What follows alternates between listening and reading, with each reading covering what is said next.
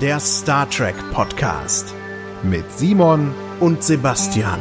Jede Woche eine neue Episode von 1966 bis ins 24. Jahrhundert. Ihr hört Trek am Dienstag.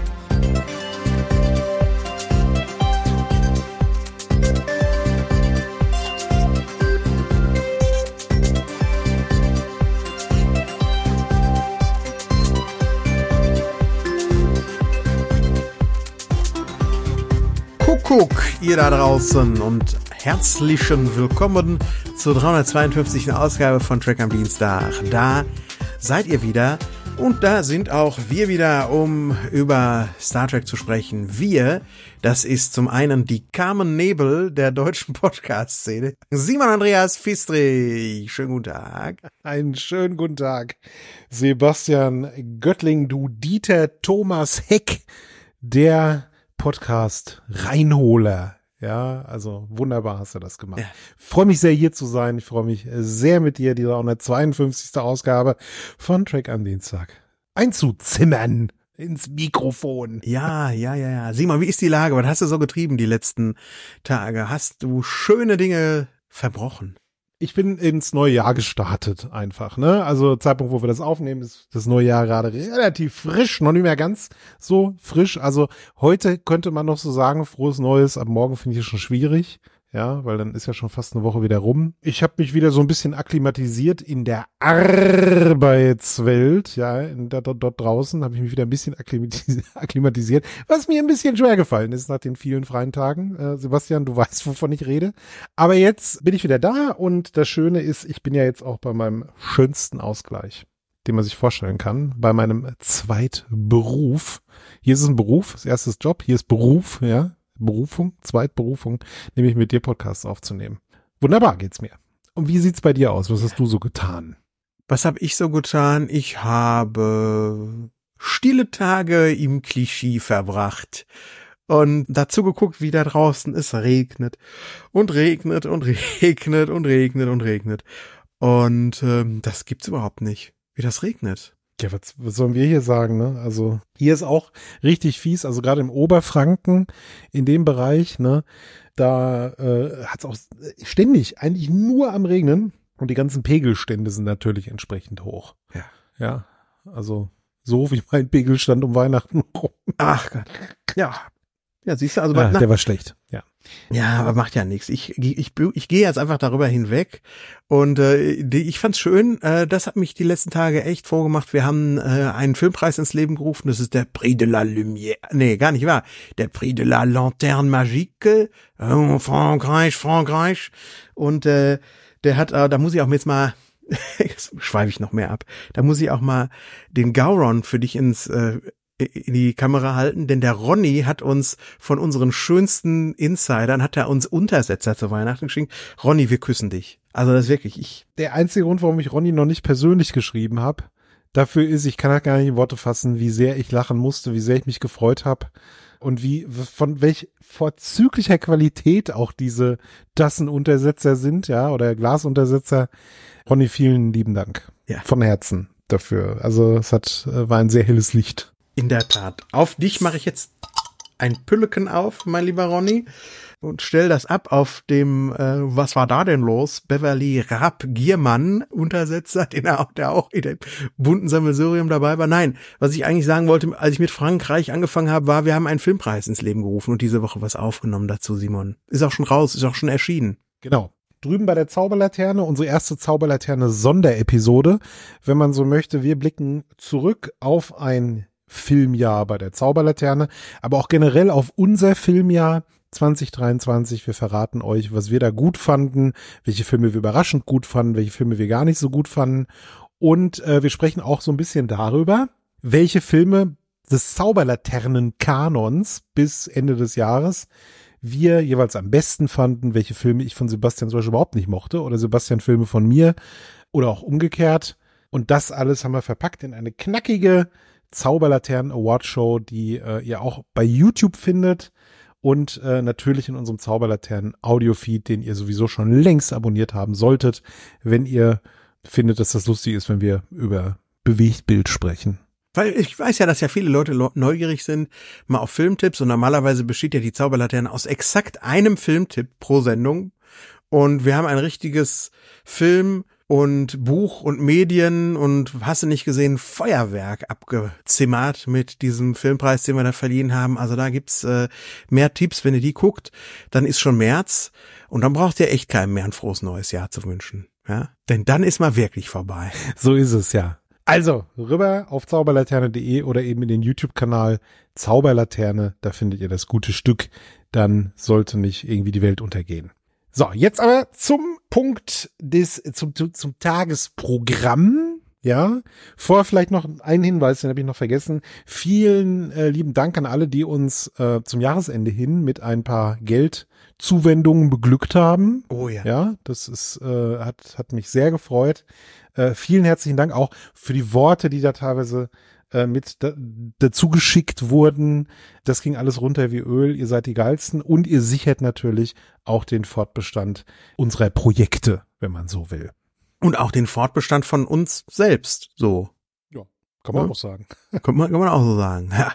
Heute aber gucken wir mal auf den Fortbestand des Milestars. Der ist nämlich, steht auf der Kippe diesmal, diese Woche, in der 17. Episode ja. der dritten DS9 Staffel. Wir gucken die Folge vom 27. Februar 1995 mit dem Titel Visionary. In Deutschland kam das Ganze am 5. März 1996, also etwas über ein Jahr später und wurde wörtlich übersetzt in Der Visionär. Ja, aber ist es eine wörtliche Übersetzung? Ich meine, Visionary kann Visionär heißen, aber unter Visionär stelle ich mir eher so einen Steve Jobs vor. Aber hier geht es ja nicht um so einen zukunftsweisenden Firmenchef oder so oder einen Futuristen oder so. Hier geht es ja eher um einen Wahrsager oder um einen Weissager. Und das sind ja auch die deutschen Übersetzungen des Wortes Visionary, die ich persönlich treffender gefunden hätte, als wieder dieses sehr schnelle und unüberlegte, ja, Visionary, Visionär. Aber ist nicht Wahrsage eher Fortune Teller? Aber das ist, glaube ich, eher so der auf dem Kirmes, ne? Ja. Also mit der Glaskugel und so weiter. Das ist eher so ein Fortune-Teller. Also Weissager wäre vielleicht. So ein Weiß, Weissager, ja. Oder der Prophet. Aber da hätten wir wieder an das, ne? Das, das geht auch nicht. Du hast schon recht, ja. Also ja, unter Visionär stellt man sich irgendwie was anderes vor. Ich dachte aber so als Metapher, na gut, da hat jemand sehr reale Visionen von dem, was halt passiert. Aber du, ja, na gut. Ja, kann man auch falsch finden. Naja. Naja. Wer hat's denn geschrieben, Simon? Ein Herr namens Ethan C. Hulk.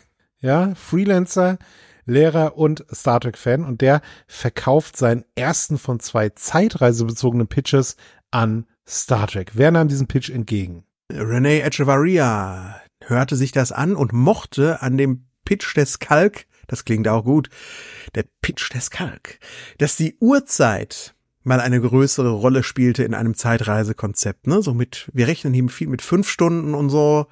Und außerdem war man auf der Suche nach einer kostensparenden Bottle Show und da hat sich der René gedacht, da können wir doch jetzt mal das Sinnlose mit dem Unnützen verbinden und diesen Pitch uns hier an Land ziehen. In Kalks ursprünglichen Konzept war Odo der Zeitspringende, doch das DS9-Team fand, man hatte in letzter Zeit schon zu viele Udo-Stories gebracht. Also Miles O'Brien ist mal wieder fällig für eine Story. Man hätte auch Dex nehmen können, die habe ich auch schon ewig nichts mehr, nicht mehr viel sehen, äh, tun sehen. So. Ja. Jake. Jake. Jake, Jake wäre auch interessant gewesen. Ja. Aber es geht ja auch wieder darum, dass jemand, dass jemand echt wieder schwierige Zeiten im wahrsten Sinne des Wortes hier durchlebt, ja. Und wen nimmt man da? Den Meister natürlich. Let's Torture O'Brien. Ja, ja, ist richtig. Wobei, das ist noch eine Folge, da kommt, ja, obwohl es, es passieren ja. schon Dinge, die ja so hinten, ah, komm, lassen wir das. Wir werden ja darauf zu sprechen kommen. Äh, außerdem hatte der Kalk, äh, ich muss mir an Oliver Kalkofe denken, außerdem hatte der Kalk die Nausikaner als Antagonisten herausgesucht. Die empfand man dann als äh, ein wenig obskur, weil die hat man nur einmal gesehen in Tapestry und vielleicht fünfmal von ihnen gehört und hat mal gesagt, hier komm, mach Romulaner. Die kennt man zumindest, ne? Ira Bear, Chef des ganzen Jahr, gab das Drehbuch einem seiner Freunde, nämlich dem Sci-Fi-Autoren John Shirley. Der hatte schon gelegentlich Drehbucharbeiten abgeliefert. Zuletzt wirkte er mit beim 1994er Jahr Kultfilm, kann man eigentlich schon sagen, The Crow. Damals war da irgendwie jeder im Kino und hat den gesehen. Außer Sebastian. The Crow war so ein Ding, das musste man, ja, oder man musste sich dann ausleihen. Das war ja diese äh, mit dem mit dem Sohnemann von, na wie heißt der, Bruce Lee, Mhm. Brandon Lee, und äh, der wurde ja erschossen während der Dreharbeiten. Ja, ganz tragische Geschichte. Ich habe den Film dann später mal so gesehen, als der zum zwölften Mal auf RTL kam, um 23.17 Uhr oder so. Weil das war so ein typischer RTL-Film, ne? Interessiert mich jetzt, wie fandest du den? Ich fand den gut. Ja? Ja, das ist jetzt nicht ein Film, den ich jemals für die Zauberlaterne zücken würde, aber ich habe den irgendwie gemocht. Der Alex Proyas hat den gemacht, ne? Ja, genau. Ja, das ist äh, so vom Visuellen ist das so ein bisschen Tim Burton in noch ein bisschen edgelordiger. Ach, aber ich fand das schon ganz okay. Ja, damals mochte ich ihn auch. Ich habe ihn neulich tatsächlich mal wieder gesehen oder angesehen vielmehr. Ich glaube, ich habe das Ende habe ich nicht geschafft. Und du hast gerade dieses schöne Wort des Edgelords bemüht und heute ist das, ich möchte noch ein anderes bemühen, cringe. Also, das ist schon so dick aufgetragen, dieser Film, ja. Also, das gehört, das ist, also der schreit auch 90er. Mhm. Kann man sich mal angucken, aber heute schwierig. Na egal. Ja. Ira Bear hat gesagt, hier, willst du nicht mal Drehbuch schreiben, lieber John Shirley? Äh, Und der, nee, andersrum, der John hatte darum gebeten. Der hatte noch nie vorher fürs Fernsehen geschrieben, nur so Romane und eben halt The Crow äh, mitgeschrieben. Aber fürs Fernsehen hatte er noch nie geschrieben und wollte das mal ausprobieren, wollte mal seine Füße ins Wasser halten. Und Bär, äh, typische Ira Bär, Antwort auch. Ich warnte ihn, du wirst das Ergebnis hassen und hoffentlich wirst du mich nicht auch hassen. Ich würde nicht sagen, dass es die angenehmste Erfahrung war, die der John in seiner Karriere hatte.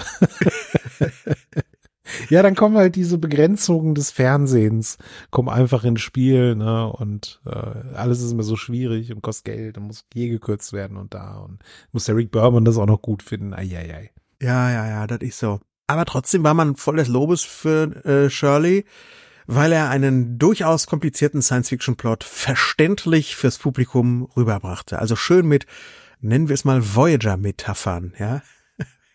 Wie wir uns ja in den letzten Wochen auch schon erarbeitet haben. Technobabble mit Voyager-Metaphern. Starten wir in die Folge. Ich habe hier wieder mein mein äh, Spracherkennungsprogramm. Ich habe es auch heute diesmal diktiert, als ich die Folge gesehen habe, meine Beobachtungen und so ein bisschen die Handlung hat folgenden Satz hier produziert, an dem ich dich und euch da draußen teilnehmen lassen möchte. O'Brien hat sich in seiner Garage verletzt.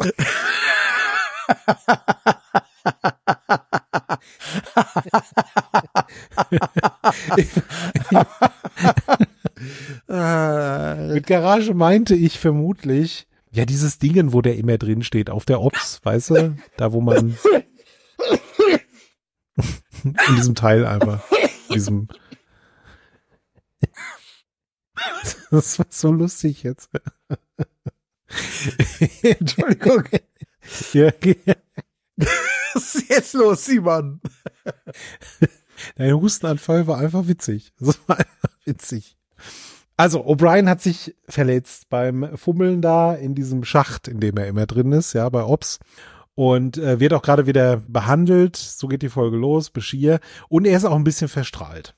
Ja. Also O'Brien, nicht Beschir. Ja, pff, weißt du. Also die Wand ist auch angeschmuggelt neben ihm und wir haben gleich erfahren, das ist ein richtiger Cold Open. Du siehst keinen Deep Space Nine, kein nix, die sitzen da und er ist direkt aus dem Latschen gekippt vor irgendwas. Vielleicht auch den Chekhov-Schrei haben wir verpasst, den er vielleicht von sich gegeben hat, als sie ihn erwischt hat. Danke. Ja. Und äh, wir erfahren, da ist ein Plasma, eine Plasmaleitung ist so rausgeflogen und er hat tatsächlich eine Strahlenvergiftung, der da, und soll sich jetzt mal ein paar Tage schonen. Was auch auf dem Programm steht, ist in den nächsten Tagen ein Besuch der einer romulanischen Delegation. Denn wir erinnern uns, die Romulaner haben ja ihre Tarnvorrichtung ausgeliehen, exklusiv an die Defiant. Wir hatten ja sogar mal einen Charakter, der quasi als Verbindungsoffizier das Ganze bewachen sollte. Die, die gibt's aber irgendwie nicht mehr. Und äh, die kommen jetzt und die wollen mal wissen, was die Föderation so an Material gesammelt hat über das Dominion. Ja, die gehen nämlich davon aus, die Tarnvorrichtung haben wir euch gegeben. Jetzt könnt ihr auch mal sagen, was ihr alles da aus dem im Gamma-Quadranten herausgefunden habt über diese große Bedrohung. Und da kommen jetzt halt ein paar Romulaner, die auch die nächsten zwei Tage auf der Station bleiben sollen. Während der Malzer ausheilt. Oh, da sehe. Weil es passieren nicht mehr Dinge. Ein Dead Giveaway dafür, dass Ron Moore hier äh, Hand angelegt hat, denn der hat einen Rewrite am Ende nochmal auf den John Charlie oben drauf gelegt, ohne Credit.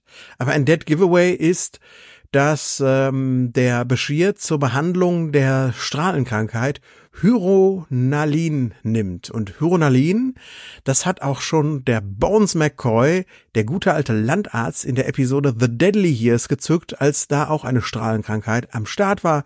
Und solche ganz obskuren Original Series Referenzen, die kann nur einer eigentlich bei DS9. So wenig Leute kriegen das mit, also zumindest beim ersten Sehen, ne? Schön, dass es halt trotzdem reinmacht, ne? Das ein, ein gewisser Sebastian Göttling viele Jahre später das einfach mal so als Bonbon hier platzieren kann. Ja. Finde ich großartig, ja. Jetzt sind aber nicht nur die Romulaner da, sondern auch eine Gruppe von Klingonen. Und wir wissen, dass Klingonen und Romulaner sich überhaupt nicht leiden können, sich überhaupt nicht riechen können. Und das verkompliziert die ganze Sache. Man möchte natürlich nicht, dass sich beide Fraktionen irgendwie begegnen. Und wir wissen ja, wie Klingonen sind. Und das sieht man hier auch direkt am Anfang. Da wird mal einer von diesen Klingonen total besoffen. Ja, wird er so abgeführt vom Odo, weil er wahrscheinlich irgendwo rumrandaliert hat. Wie das Klingonen halt einfach so machen. Und der Cisco, der mit Kira über die Promenade schreitet auf dem Weg zur Luftschleuse, denn die Romulaner sind ja angekommen, sagt zum Udo auch, äh, halte die Klingonen mal so ein bisschen im Schacht, im Auge, weil du weißt, das riecht nach Ärger. Und der Udo sagt auch, ja, genau, Benjamin, das werde ich machen. Und damit geht man dann Richtung Luftschleuse. Und es geht gleich sehr komisch weiter, denn ich musste so lachen. Kira und Cisco kommen so zur Luftschleuse und von der Luftschleuse sind schon so bewaff also bewaffnet, also be bewaffnete, sind schon so Odos Leute, ne? Ja. Und fassen so ein bisschen auf. Und dann sehen sie, dass Cisco und Kira kommen. Und dann drücken sie auf den Knopf. Und dann geht die Luftschleuse auf. Und genau in diesem Moment kommen die Romulaner da raus. Und ich dachte mir so, wie, wie lange standen die wohl vor dieser Luftschleuse und haben gewartet, bis das so aufgeht. Ja, also die werden nicht, sie können jetzt rauskommen oder so weiter. Vielleicht standen sie eine Stunde da vor der Luftschleuse. das dauert. Schon mal so angeklopft, puck, puck, puck. Einer von den Udos Leuten dann, mm, mm, mm, mm, mm. Na, Noch nicht da. Nee, nix. Nochmal so auf die Uhr hier, da. Und dann geht die Tür auf und dann kommen, ich glaube, wir sehen drei Romulaner, aber eigentlich sind nur zwei wichtig. Das ist so ein stattlicher Typ, das ist der Rowan und äh, eine ähm, Romulanerin, Karina. Ja, Ruwan heißt er. Ich muss dich nur deswegen korrigieren, äh, ein wenig, weil das war lange Jahre Ruwan, ja. der ICQ-Nickname von unserem lieben Freund Marco. Auf dieser Folge basierend hat er sich bei ICQ so genannt. Ist das nicht geil? Das ist schon Eigentlich lustig, so ja. völlig obskurer Charakter. Ruwan.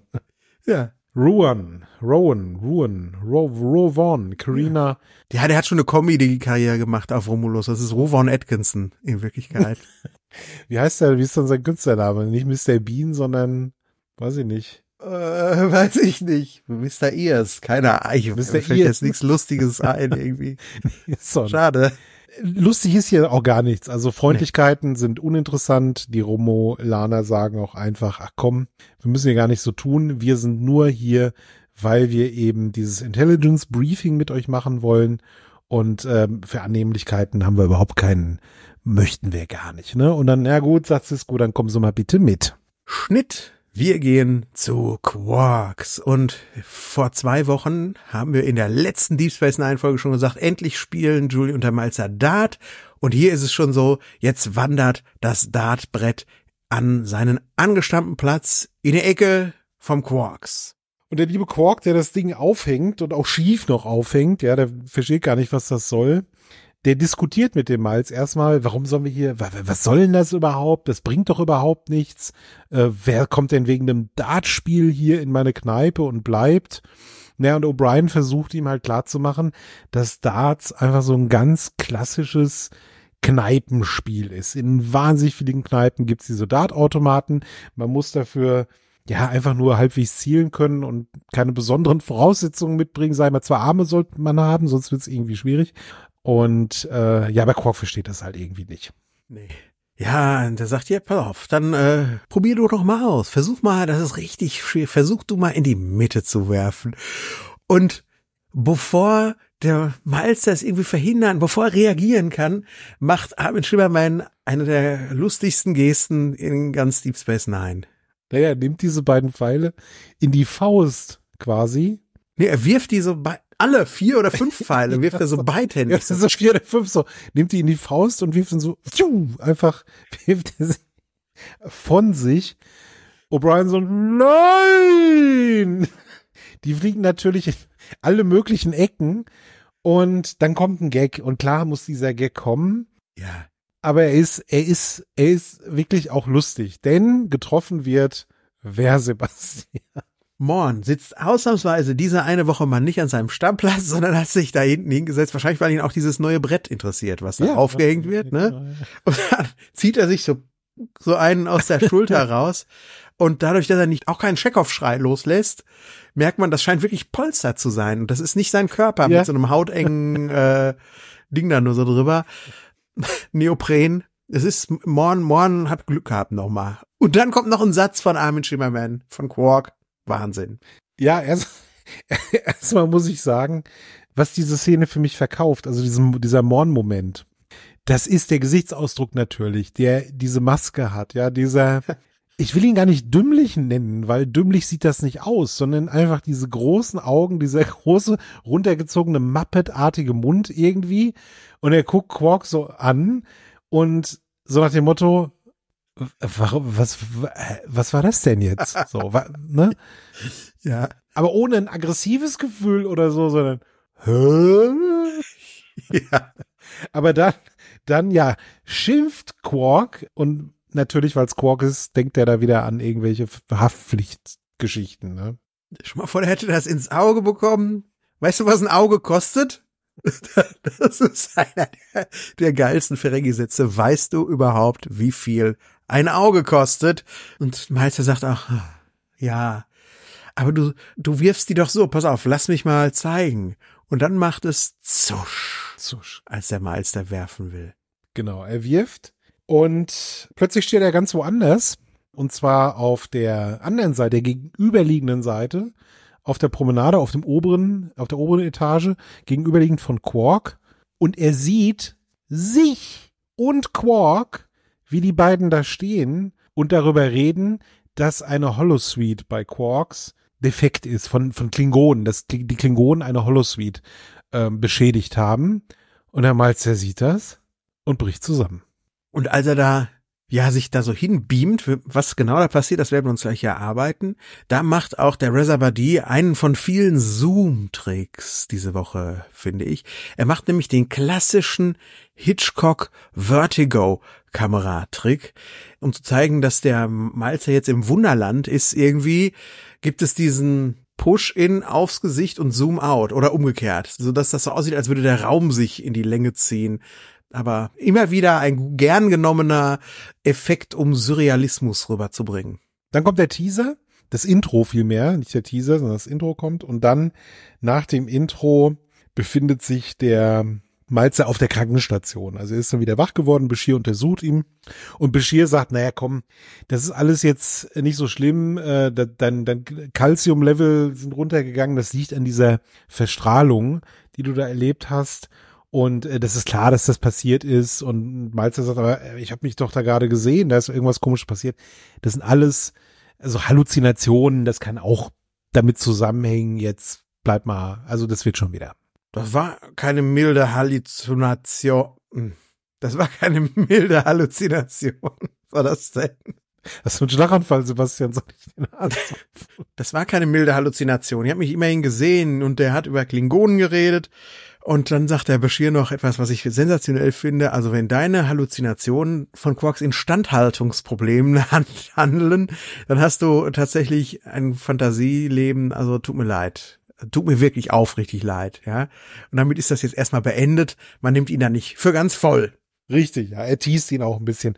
Der Malzer und der Beschir, die haben ja eine, eine ganz gute Kumpelschaft und so und da darf man das auch machen. Und der, der Malz, früher wäre, früher hätte der Malz ihn richtig böse anguckt. What do you mean? Hätte er ihm irgendwie so gesagt, ja. Aber heute denkt er, ah, ja, Quatschkopf. ja. So, jetzt schalten wir mal in den Konferenzraum.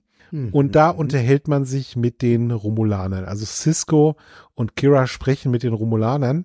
Und die Romulaner wollen alles wissen über das Dominion. Das Ding ist, so viele Infos gibt's gar nicht. Ja, also, naja, die sind so und so, und dann waren wir da, und das sind die Gründer, äh, also die Founder. Ah, die Founder, sagen sie, das sind doch die von Udos Leuten. Ja, aber der hat sich von denen losgesagt und der kann euch dazu nichts erzählen. Das glauben wir nicht. Also er ist ein Changeling und die Changelings sind die Founder. Also ist er ein Founder, also weiß er doch Sachen und er soll uns jetzt hier was äh, mal erzählen darüber. Und dass er überhaupt gar kein Zusammengehörigkeitsgefühl, dass er keinerlei Loyalität, le, le, leck mich doch an den Tisch, dass er keinerlei, leck mich doch an den Tisch, dass er keinerlei Loyalitäten für seine Leute Loyalität, ja. empfindet das können die einfach nicht glauben. Das, oder sie wollen es nicht glauben. Ja, die wollen stunk machen. Ja, und Cisco sagt so einen Cisco-Satz, wofür ich ihn sehr schätze. Der guckt dir an und sagt, es ist die Wahrheit und es ist völlig egal, ob du das glaubst oder nicht. Ja, und das sagt er halt auf diese Cisco-Art, die ich so gerne mag, äh, wo er jetzt einfach mal so eine Grenze reinhaut. So, jetzt ist Schluss. Dann steht der Romulaner auf, der, der Mr. Ihr steht auf, ja, und jetzt sagt er, wir haben euch hier das Cloaking-Device gegeben. Wir haben im Gegenzug gar nichts und wir brauchen alles. Wir brauchen alle Informationen, alle Reports, ob die jetzt der Geheimhaltung unterliegen oder nicht. Alles. Ja, sagt der Ben, muss ich zu Hause anrufen und klären mit Starfleet. Ja, mach mal. Okay, mach ich. Also es ist die, steht unter keinem guten Stern, was wir da sehen. Es ist ja auch komisch, Simon, die die Dingenskirchen, die Martha Hackett ist ja auch schon lange nicht mehr mit an Bord, wenn die, die Verein losfliegt. Die war nur so am Anfang dabei. Und irgendwie sind die Romulaner jetzt so antagonistisch, ziehen sich da zurück oder wurden auf, aufs Abstellgleis gestellt und dann sind die jetzt mit der Tarnvorrichtung da. Und das macht's natürlich nicht gerade besser, ja. Also nach der romulanischen Annäherung durch das kleine 30 Zentimeter Wurmloch letzte Woche ist jetzt hier wieder die kalte Realpolitik angesagt. Also es wirkt fast so, als hätte es auf Romulus mal wieder einen Machtwechsel gegeben. Ja, und die Leute, die gesagt haben, wir müssen mal so ein bisschen Entspannung fahren mit der Föderation und die vielleicht sogar gesagt haben, ja, gebt ihr mal die Tarnvorrichtung so als, ne, damit wir mal ein bisschen intensiver zusammenarbeiten, dass die abgesägt wurden im Senat und jetzt die Hardliner wieder am Start sind, ja. Also Romulus Trump ist jetzt da und der sagt, wir arbeiten überhaupt nicht mehr mit denen zusammen. Romulus first. Ja, It's the best cloaking device. ja. Federation. Sad. Sad. Sad. So sad, the Federation. Ja. Gofeffi hier, sag ich hier. Naja gut, also, das sieht alles nicht gut aus. Und jetzt kommt die Szene, wo ich mit Abstand am meisten gelacht habe in dieser Folge. Denn der O'Brien läuft über die Promenade und trifft den Quark. Und jetzt passiert genau das, was der O'Brien vorher in seiner Vision, jetzt nennen wir es einfach mal so, gesehen hat. Nämlich, Quark sagt, Klingonen sind hier, äh, haben meine Holosuite kaputt gemacht. Du musst sie reparieren. Ja, okay. Und er spielt auch erstmal so mit und erzählt das dann. Und auf der anderen Seite steht dann halt der, dieser O'Brien, von dem wir schon vorhin gesehen haben, dass er sich da kurz so hin teleportiert und die beiden gucken dann darüber. Sind so, oh. Also, so, das ist wie, wie so ein Zaubertrick. Und es ist die beste Entscheidung aller Zeiten, dass nicht nur der O'Brien sich selber sieht, sondern dass er offensichtlich auch von anderen gesehen wird, auch von Quark. Quark, der dem Blick von O'Brien folgt, den O'Brien wieder anguckt und sagt, vergiss mein Holosuite, du hast größere Probleme. Und das ist, und das ist eigentlich so die beste Antwort, die man geben kann. Ja. Also auch Quark, dass das so von Quark kommt, der sagt, okay, da läuft irgendwas. Der Miles ist zweimal da. Ich gehe jetzt aber mal wieder. Ich will damit eigentlich nichts zu tun haben. Aber ich, herrlich fand ich das. Es ist super. Er geht dann auch rein. er geht dann auch, weiß ich nicht, statt dass er sagt, komm, ich mach dir mal einen Raktagino, das ist alles ein bisschen stressig für dich, was du gerade gesehen hast, denkt er sich, nö, ich bin das raus. so ein, so ein so ein Douglas Adams Moment war das irgendwie so für mich, ja. Also fand ich wirklich ultra komisch. Ja, jetzt wissen wir zumindest, dass der O'Brien, das ist ja auch der Nebeneffekt dieser Szene, nicht halluziniert, sondern tatsächlich schon da irgendwas ganz im Argen zu liegen, wird nochmal untersucht und Dax, Dax steht da und äh, untersucht ihn jetzt. Nee, sie haben ihn schon um untersucht. Wir sind jetzt im Büro ja. vom Benjamin. Da heißt es dann, ja, wir haben temporale Störungen gefunden in Quarks auf der Promenade und anscheinend ist es so, dass diese diese, diese Strahlung, die du abbekommen hast, irgendwas damit zu tun hat. Ja, was denn genau? Wie denn genau? Ja, wissen wir noch nicht. Aber wahrscheinlich ist das, das dann da so, und mitten in der Erklärung von Dax sagt es wieder, zusch. Und wir landen mitten in einer Kneipenschlägerei. Und zwar in einer Kneipenschlägerei bei Quarks. Wir sehen Klingonen, wir sehen Föderation, wir sehen normale DS9-Besucher. Ich glaube, wir sehen auch die Romulaner. Und da wird richtig witzig ja. gefetzt. Sehr tossig wieder mal. Ja, sehr tossig. So, so eine schöne Schlägerei. Dann warnt auch der eine O'Brien, der sich jetzt auch wieder sieht, den anderen O'Brien, der duckt sich, dann fliegt da so ein Stuhl, wo der war, oh, danke schön. Und in dem Moment ist er auch schon wieder raus und steht wieder im Büro des Spencer und wie das jedes Mal ist, und das wird schnell alt, ehrlich gesagt, dass der ständig in Ohnmacht fällt, der O'Brien. Findest du? Ich finde, ich finde, das passt. Das ist so dann so dieses, äh, ihm geht's halt nicht gut. Ne? Ja, ja. Ist auf der Krankenstation und jetzt hat auch mal der Beschir ein bisschen weiter geguckt, was, warum fällt er eigentlich in Ohnmacht? Und tatsächlich ist es so, dass der O'Brien Nervenschäden erleidet durch diese Zeitsprünge, die er da macht. Bashir sagt, noch ist das alles kein Drama. Ich kann das noch reparieren mit meinen Zaubermitteln aus der Zukunft hier. Aber wenn das häufiger passiert, gibt's irgendwann mal den Point of No Return. Das heißt, ich kann dir dann nicht mehr helfen. Also das ist eine permanente Schäden. Aber, und das fand ich auch, fand ich auch so cool, wie, wie O'Brien dann sagt, wenn jemand die Ursache findet, dann ist es Dax. Ja, also auch dieses, dieses Vertrauen einfach, was da jetzt schon ist zwischen den Charakteren. Das, ich sehe sowas einfach gern. Ich finde das auch super. Ich finde auch super, dass er das zum Bashir sagt. Wenn mir jemand helfen kann, lieber Julian, dann Dax. ich weiß nicht, ob er so meint, aber ja, Nein. Gott. Also, so meint er das nicht, aber äh, ja, ich fand es trotzdem irgendwie zauberhaft. Man fragt sich jetzt aber schon, oder wenn ich sage Mann, meine ich den Spencer, denn der Spencer fragt schon, wie weit bist du denn in die Zukunft gegangen? Oh, schwer zu sagen. Also, boah, hm, morgen, übermorgen, nächste Woche. Aber man engt es jetzt schon auf drei Tage ein, denn die Romulaner waren ja noch in der Kneipe und die reisen in drei Tagen wieder ab. Und deswegen muss es irgendwie so in diesen Zeitrahmen fallen. Richtig. Und auch die Klingonen natürlich, die ja deswegen da sind. Ich weiß gar nicht, ob wir das schon gesagt haben, weil ihr Schiff einen Schaden hat. Der Hauptcomputer und es braucht irgendwie zwei Tage, das zu reparieren und dann sind die auch wieder weg. Also es muss in naher Zukunft sein.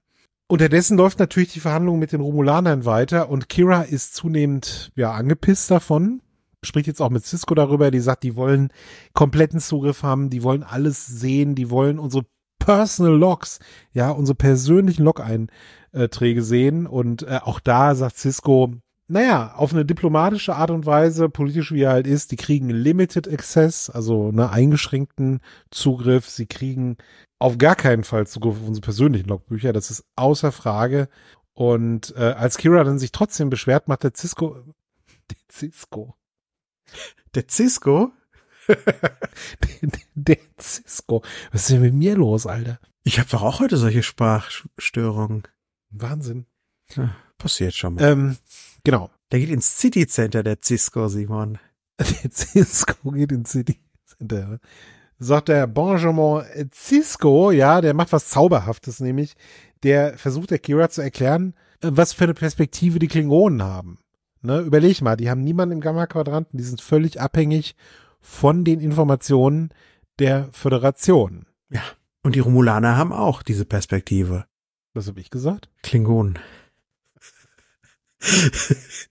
weißt mach du? weiter. Ich bin jetzt einfach ruhig. Ich sag gar nichts mehr. Kommt, mach weiter. Ja. Aber heute, weißt du, was geil wäre, Simon? Hm? Wenn jetzt hinter dir so, whoop, so ein zweiter Simon da auftauchen würde. Werden einfach nur sagen, du musst jetzt sofort aufhören, hier aufzunehmen. Das sind die Vorboten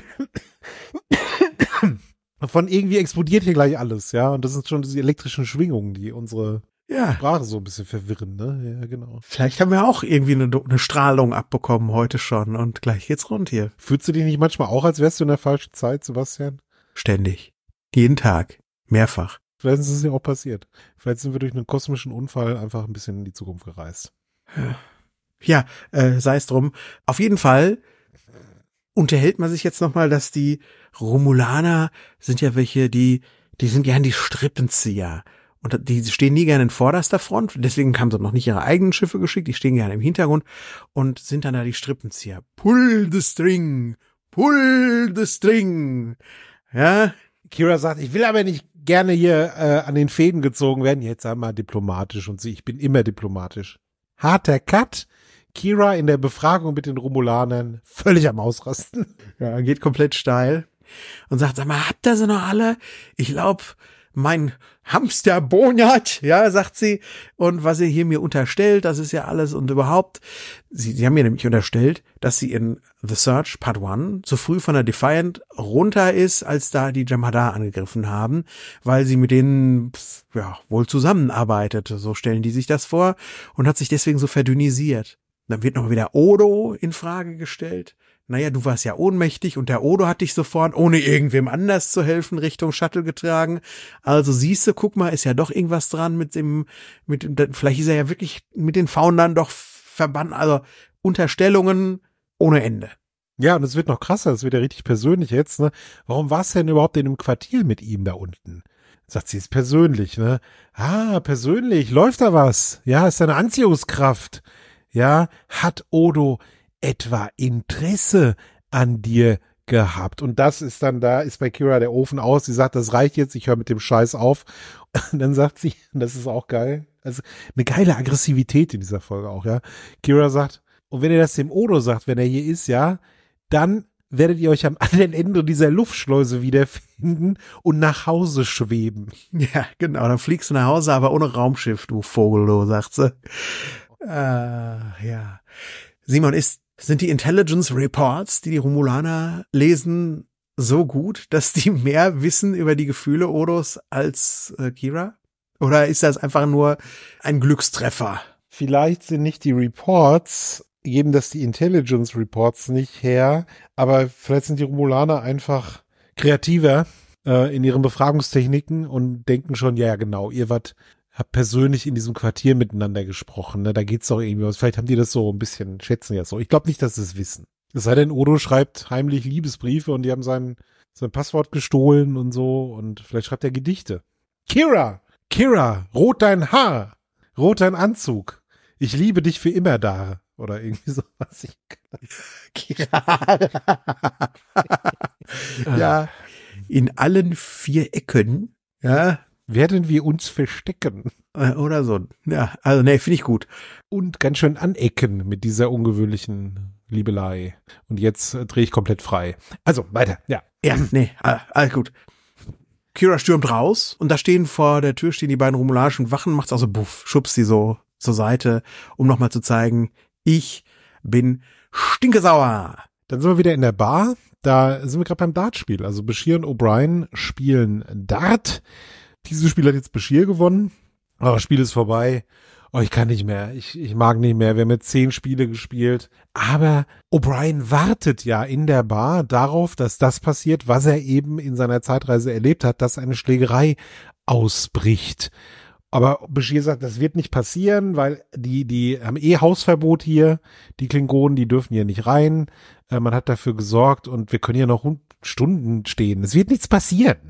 Und in dem Moment, wo er das sagt, kommen drei Klingonen die Wendeltreppe runter und sind auf Klingonisch am Schimpfen. Und da wird der Malzer natürlich hellhörig und denkt sich, die sollten doch nicht mehr hier rein. Also das war doch, der Odo sollte doch mal, also die Klingonen, das sollte doch verhindert werden, die Schlägerei. Ja, und Quark hat auch eine faule Ausrede. Ja, die faule Ausrede ist, dass sie ihn bezahlt haben, oder? Die waren doch gar nicht in der Bar. War in der Holosuite. Die waren in der Holosuite und die haben mich dreifach bezahlt. Ja, vor allen Dingen. Ja. Hm. Genau. Und die Klingonen, die gehen dann an den beiden vorbei und treffen natürlich auf die Romulaner. die da sich gerade auch zum Feierabendbierchen äh, hingesetzt haben. Und äh, es gibt sofort einen rassistischen Spruch von den Klingonen. Und ja, eine Schlägerei bricht aus. Nämlich die Schlägerei, die der O'Brien ja schon einmal erlebt hat. Ja, hier bahnt sich erstmal nur so ein Streit an.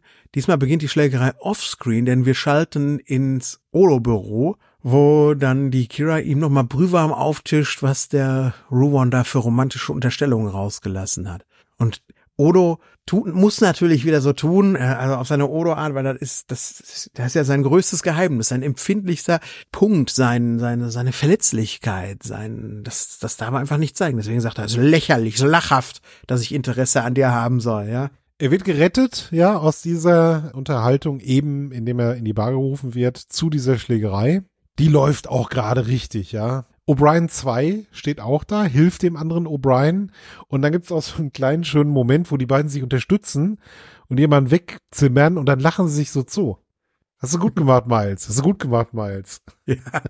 Man versteht sich, die beiden. Die beiden verstehen sich. Die Frage, wer wen zuerst unter den Tisch saufen würde, wenn die sich mal. Naja, egal. Keine Ahnung, die würden sich, also wenn ich mich treffen würde, ich weiß nicht, ich glaube, wir würden, ich weiß nicht, ob ich mich gut verstehen würde.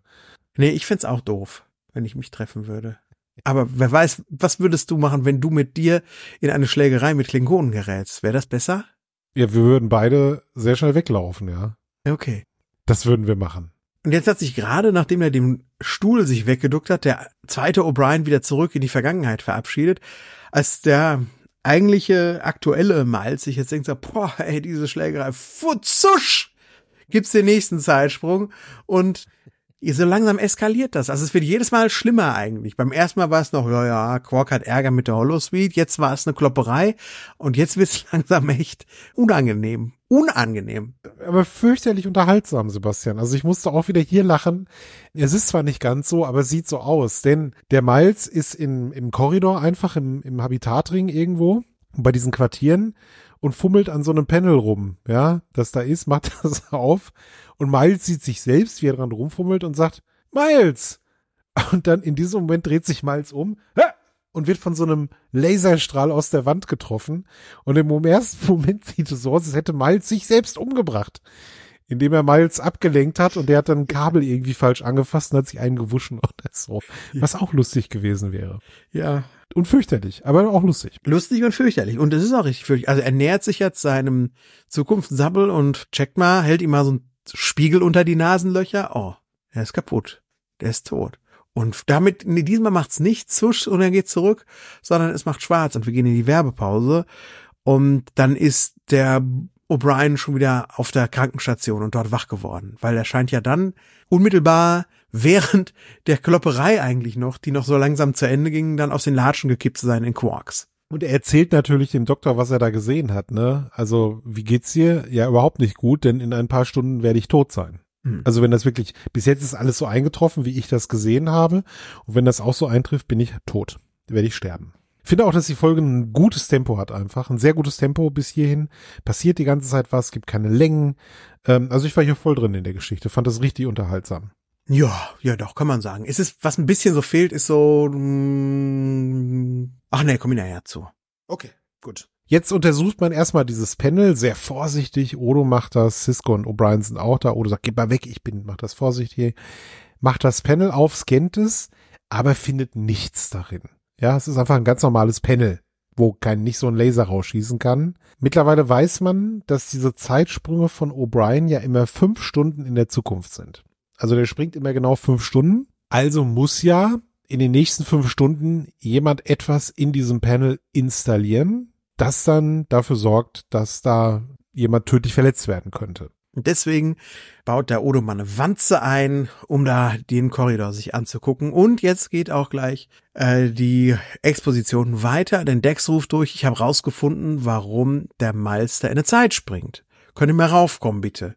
Es ist nämlich so, ich habe hier alles abgescannt um die Station herum, habe erstmal nichts gefunden, aber dann gab's so, ja, so auf der niedrigen Subspace-Frequenz gab's interessante Signale, nämlich Tetrion Emissions. Und die stehen, die, die kommen eigentlich nur in Neutronensternen oder schwarzen Löchern vor. Hm. Oder in so Singularitäten quasi. Und deswegen überlegt man, oder vermutet man, dass irgendwo im Subspace-Raum sich ein schwarzes Loch befindet, unsichtbar, aber trotzdem irgendwie da ist und dann geht's weiter.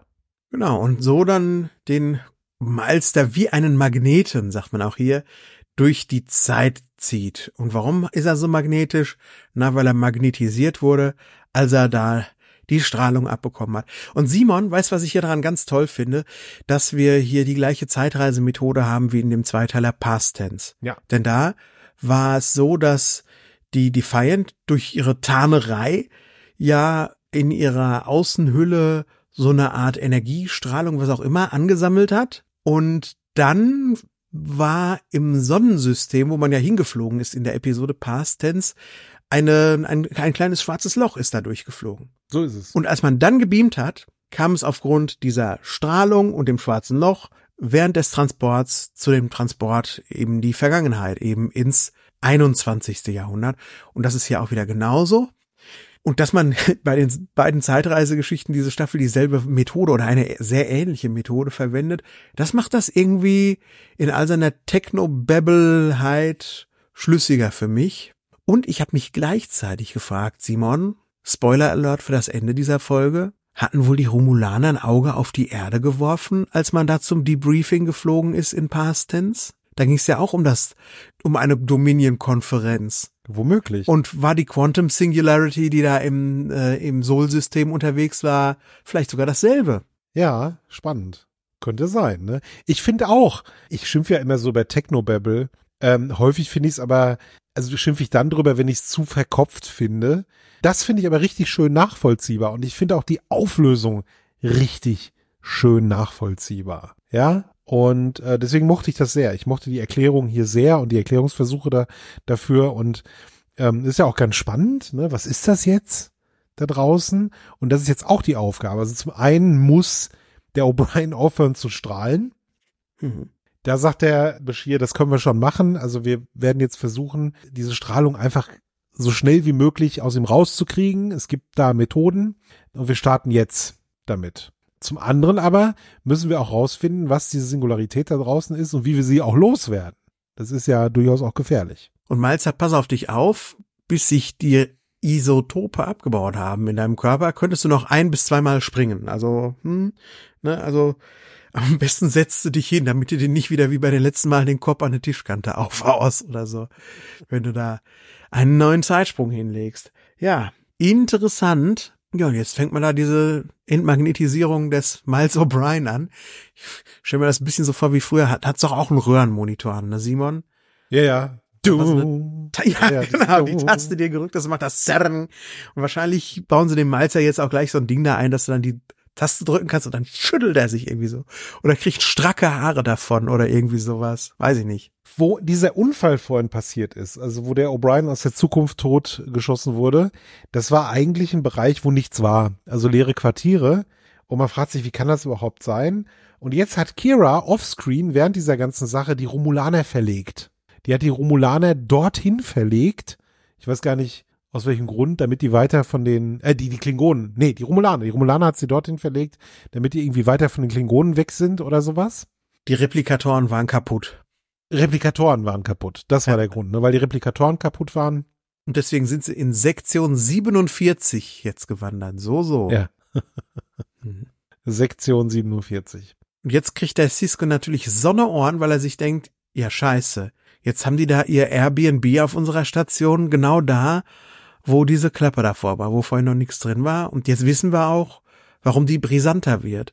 Denn das wird ja schon irgendwas mit der Romulaner zu tun haben oder mit Gegnern von der Romulaner. Dass da jetzt ein Gerätli reinkommt, was Malsters erschießt, die da unvorsichtig dran rumnesteln. Unterdessen hat Odo ja natürlich die ganze Zeit diesen Korridor beobachtet und tatsächlich ist jetzt in diesem Panel eine Vorrichtung drin. Ja, man hat aber nicht gesehen, wer die da reingepackt hat. Und das hat Odo untersucht. Und tatsächlich führt er jetzt den Cisco in so ein leeres Quartier, was da steht, und zeigt ihm das jetzt auch richtig und erklärt ihm, wie er da drauf gekommen ist. Eine weitere tolle Szene, finde ich. Ja, das ist so, man könnte meinen, das wäre hier, aber, und dann erklärt er auch so ganz viel und Quark, ähm, ach nee, das ist noch gar nicht so, Entschuldigung, das kommt später erst. Hast du schon gesagt, dass man es reingebeamt hat? Nee, ne? nee, nee, das wird ja jetzt, erklärt er jetzt. Und er sagt nämlich, wir konnten nicht sehen, wer hier reingelaufen ist und das Ding da aufgezuppelt hat und da was reingesteckt hat, denn es war niemand da.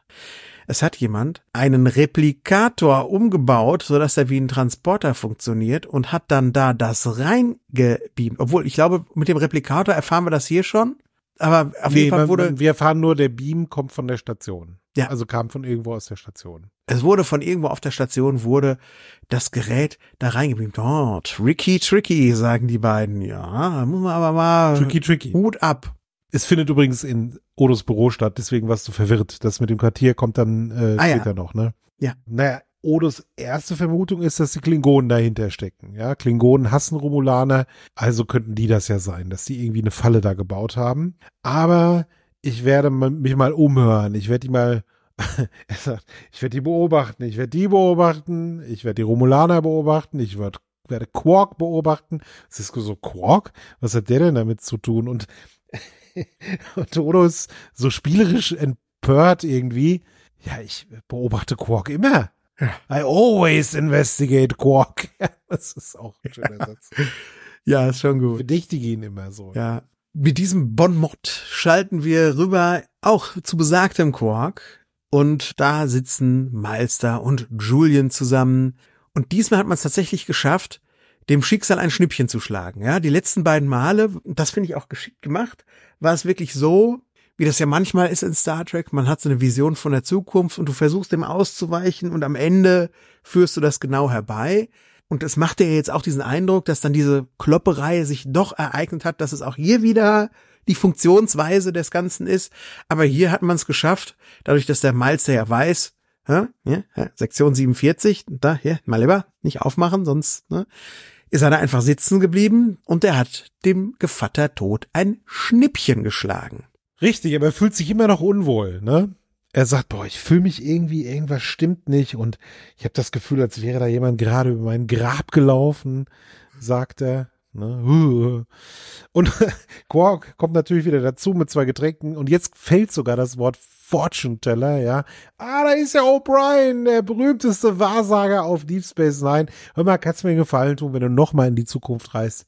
Guck doch mal auf den Dabo-Table und sag mir, wann Dabo ist, damit ich das vorher weiß. Dann reicht's dem Meister auch mal und sagt, wir hauen ab. Die beiden stehen auf und gehen raus und er meckert auch noch über Quark. Er ist immer dasselbe mit dem, der hat immer nur, der, der denkt immer nur an und zusch. Und zusch. Jetzt ist er in der Krankenstation in der Zukunft und sieht dort eine Leiche liegen unter so einem Leichentuch und man weiß schon, wer da drunter liegt. Er guckt nach, er selbst nämlich. Er ist tot. Und ein gar nicht traurig wirkender Beschir, was ich ein bisschen strange fand, ne, kommt rein und sagt, oh, ah, da bist du ja. Ähm, ja, du bist übrigens tot und das liegt daran, weil du was hattest, was ich vorher gar nicht gesehen habe. Und er scheint ja auch schon ein paar Stunden tot zu sein. Man hat nicht mal die Keiko irgendwie von Bayer rangeholt. Da steht keine in Tränen aufgelöste Witwe neben dem Bett oder so. Ne. Wer weiß, was da wieder für ein Ehestreit vorher war, dass diese dann so sagt, ist mir egal, was er wieder macht. Dann ist er halt tot. Der Spinner. Das wäre auch eine Szene gewesen, wenn Keiko davor gestanden hätte und Molly so völlig aufgelöst und dann ist er plötzlich da. Ne? Ja. Nicht Let's Torture O'Brien, sondern Let's Torture the O'Briens. Ja, das kommt ja auch noch mit Zeitreisen und Let's Torture the O'Briens, aber da müssen wir uns noch ein paar Jahre gedulden. Das kommt noch. Bashir sagt ihm jetzt aber, du, die Strahlung hat dich doch umgebracht. Ja, da war irgendwie was mit deinen Arterien nicht in Ordnung. Das war so ungewöhnlich, dass die Scanner das nicht gezeigt haben. Und wenn du wieder in die Vergangenheit gehst, kommst du zu mir und sagst, ich soll einen bestimmten Scan machen in deinem Kopf, weil dann sehe ich das. Und dann kann ich's behandeln und, und kann dir helfen. Und O'Brien steht da und sagt einfach, wie konntest du mich sterben lassen? Ich glaube, er sagt alles gleich. Ich bin das also so richtig entrüstet, ja. Naja, ich habe schon um mein Leben enttäuscht auch. Enttäuscht. Ich habe schon um mein Leben gekämpft, aber nach über einer Stunde hat dein Körper einfach aufgegeben. Aufgegeben! Also er kann das alles überhaupt nicht. Das ist ihm, das ist alles zu viel für ihn diese Woche. Verständlicherweise. Es wäre auch, ja. wär auch für mich zu viel. Oder er fängt dann auch nochmal an zu meckern. Vielleicht war mein Doktor, also auch so schön äh, passiv-aggressiv, wenn, wenn mein Doktor mal ein bisschen mehr und äh, weiter kann er den Satz nicht sprechen, denn dann geht er wieder zurück in die Vergangenheit und fällt wieder um auf eine Promenade. Und jetzt sind wir in diesem leeren Quartier. Also Odo hat Cisco da mal hingeführt und erklärt ihm jetzt, wie dieser Beam-Vorgang überhaupt ging. Also wie dieses, äh, diese Gerätschaft in dieses Panel gekommen ist. Und er sagt, naja, die haben den Replikator benutzt. Weil ein Transporter, so ein kleiner Transporter, auch ein kleiner Transporter ist ein riesengroßes Ding. Das wäre viel zu aufwendig gewesen und auffällig auch. Deswegen haben die den Transporter umgebaut, um so ein Mini, äh, den Replikator umgebaut, um so einen Mini-Transporter daraus zu machen. Weil das ist ja die gleiche Technikfamilie. Und der Odo, der erzählt und erzählt daraufhin. Ja, wer hat's denn jetzt getan? fragt nämlich der Spencer. Ja, das Gerät wurde auf Davlos 3 gebaut, also an der klingonischen Grenze. Die machen mehr als 90 Prozent ihres Handels mit den Klingonen. Und dann habe ich jemanden bei Starfleet Intelligence angerufen. Der war nämlich äh, da bei der Botschaft, bei der Föderationsbotschaft auf Kronos war der beschäftigt. Der hat gesagt, ruf mal da den klingonischen äh, Agenten an. Und der ist gerade, der hat sich zerstritten gerade mit der Regierung da, war auch nämlich eine Regierungswechsel, genauso wie auf Romulus. Und dann hat er mir, und Cisco gesagt, ja sag mal, und ich habe ich hab's jetzt nicht übertrieben, wie ich das so erzählt habe, weil Cisco sagt auch, ey Odo, mach hinne. Ja, das ist so von einem zum anderen geht er irgendwie. Interessant finde ich das auch mit den Klingonen, dass es da auch so ein bisschen rumpelt und rumort. Ne? Auch das wird ja bei Deep Space Nine noch eine große Rolle spielen. Aber Odo sagt, das Ergebnis ist, dass die Klingonen, die auf der Station sind, die sind Teil einer geheimen Streitmacht, die hier sind, um ja Material zu sammeln einfach, zu spionieren, weil die Romulaner sind ja auch hier und deswegen sind die hier und höchstwahrscheinlich ist dieses Gerät, was sie da eingebaut haben, so ein Abhörgerät. Es hat aber so eine Verteidigungsmechanismus. Also wenn man drauf stößt, ja, dann ist das so eine, so eine Falle, aber es ist nicht dafür gedacht, jemanden umzubringen. Das ist einfach nur so eine Falle, dass niemand das entdeckt und wenn man es entdeckt, dann geht's einem halt schlecht. Kriegt man so einen Strahl ab. Warum? Weil man dann tot ist. Ja, natürlich. Aber warum auf einer Station, die einem nicht selbst gehört, warum verwanzt man, warum macht man so ein Abhörgerät zu so einer tödlichen Falle, wo man sich dann womöglich noch irgendwie Mordanklagen und wilde und alle, ne, kein Schiff darf mehr wegfliegen, alle werden untersucht und so. Warum tut man sich das an? Das ist ja unnötig. Ist es Brauch bei den Klingonen? okay. Eigentlich naja. ist es ja nicht besonders ehrenvoll, oder? Weil es könnten ja auch völlig Unschuldige. Also der Malzer zum Beispiel. Eben. Der hat überhaupt nichts mit der ganzen Sache zu tun und kriegt dieses Ding ab. Ja, es ist ein bisschen, passt nicht so zu den Klingonen eigentlich, ne? Ja, also so Cardassianer-mäßiges Gerät wäre das dann. Ja, bei den Cardassianern, die würden dann sagen, das ist angenehm random grausam. Hm, ja, genau. Das können wir da reinbauen, aber für Klingonen, so kommst du nicht nach Stovokor, da hast du völlig recht, Simon. Hm. Naja, sei es drum. Cisco fragt auch mal, warum hast du das nicht? Also, warum der ganze Sermon? Manchmal muss ich dich einfach erinnern, wie gut ich bin, meint Odo, worüber der Spencer komplett hinweggeht. Da sagt er nichts zu, aber grinst so ein bisschen wohlwollend. Ja, der O'Brien ist äh, mittlerweile da und geht auch zum Beschir und sagt. Ähm, äh, übrigens, das, das sollten wir vielleicht noch sagen, zum Ende der Szene, die Klingonen werden festgesetzt jetzt erstmal von Odo. Ja, genau. Und Odo sagt auch, mach dir mal keine Sorgen, ich kann die auch lang genug da behalten zur Befragung, ja, äh, und zum Vernehmen, bis die Romulaner wieder weg sind. Okay. Und Cisco sagt auch noch, sei aber vorsichtig dabei. Der O'Brien hat jetzt mit, mittlerweile den Beschir aufgesucht oder ist wieder aufgewacht und sagt, mir geht's überhaupt nicht gut äh, und du mach bitte diesen Scan mal. Weil wenn du den nicht machst, dann sterbe ich in fünf Stunden. Okay, uh, who am I to argue with me? Ja, und dann scheint jetzt offscreen der Meister äh, zumindest von diesem Ungemach wieder geheilt zu werden. Er ist das zweite Mal dem Tod von der Schippe gesprungen. Wir schalten in den Zellentrakt Im Zellentrakt, ja. Da sind die Klingonen natürlich fürchterlich angefressen. Ne? Also was soll das? Warum nehmt ihr uns hier fest? Das, das kann ja wohl nicht wahr sein. Wir haben nichts falsch gemacht. Und Odo sagt einfach doch, der kommt auch gleich zum Punkt. Ihr seid Spione, ihr seid Saboteure. Und ich habe euch dabei erwischt. Und sagt dann auch gleich, ihr braucht auch jetzt hier nicht mit Rache zu drohen. Denn für euch selbst jetzt schon ungemütlich genug, ne? Denn wenn ich könnte einfach mal eure Freunde vom klingonischen Geheimdienst hier anrufen und wenn die herausfinden, dass ihr drei Deppen das hier habt aufliegen lassen, weißt du, so, so, so Fehlschläge, da haben die, sind die nicht so gnädig mit, ehrlich gesagt. Oder aber ihr haltet die Backen und dann halte ich auch die Backen. Hä?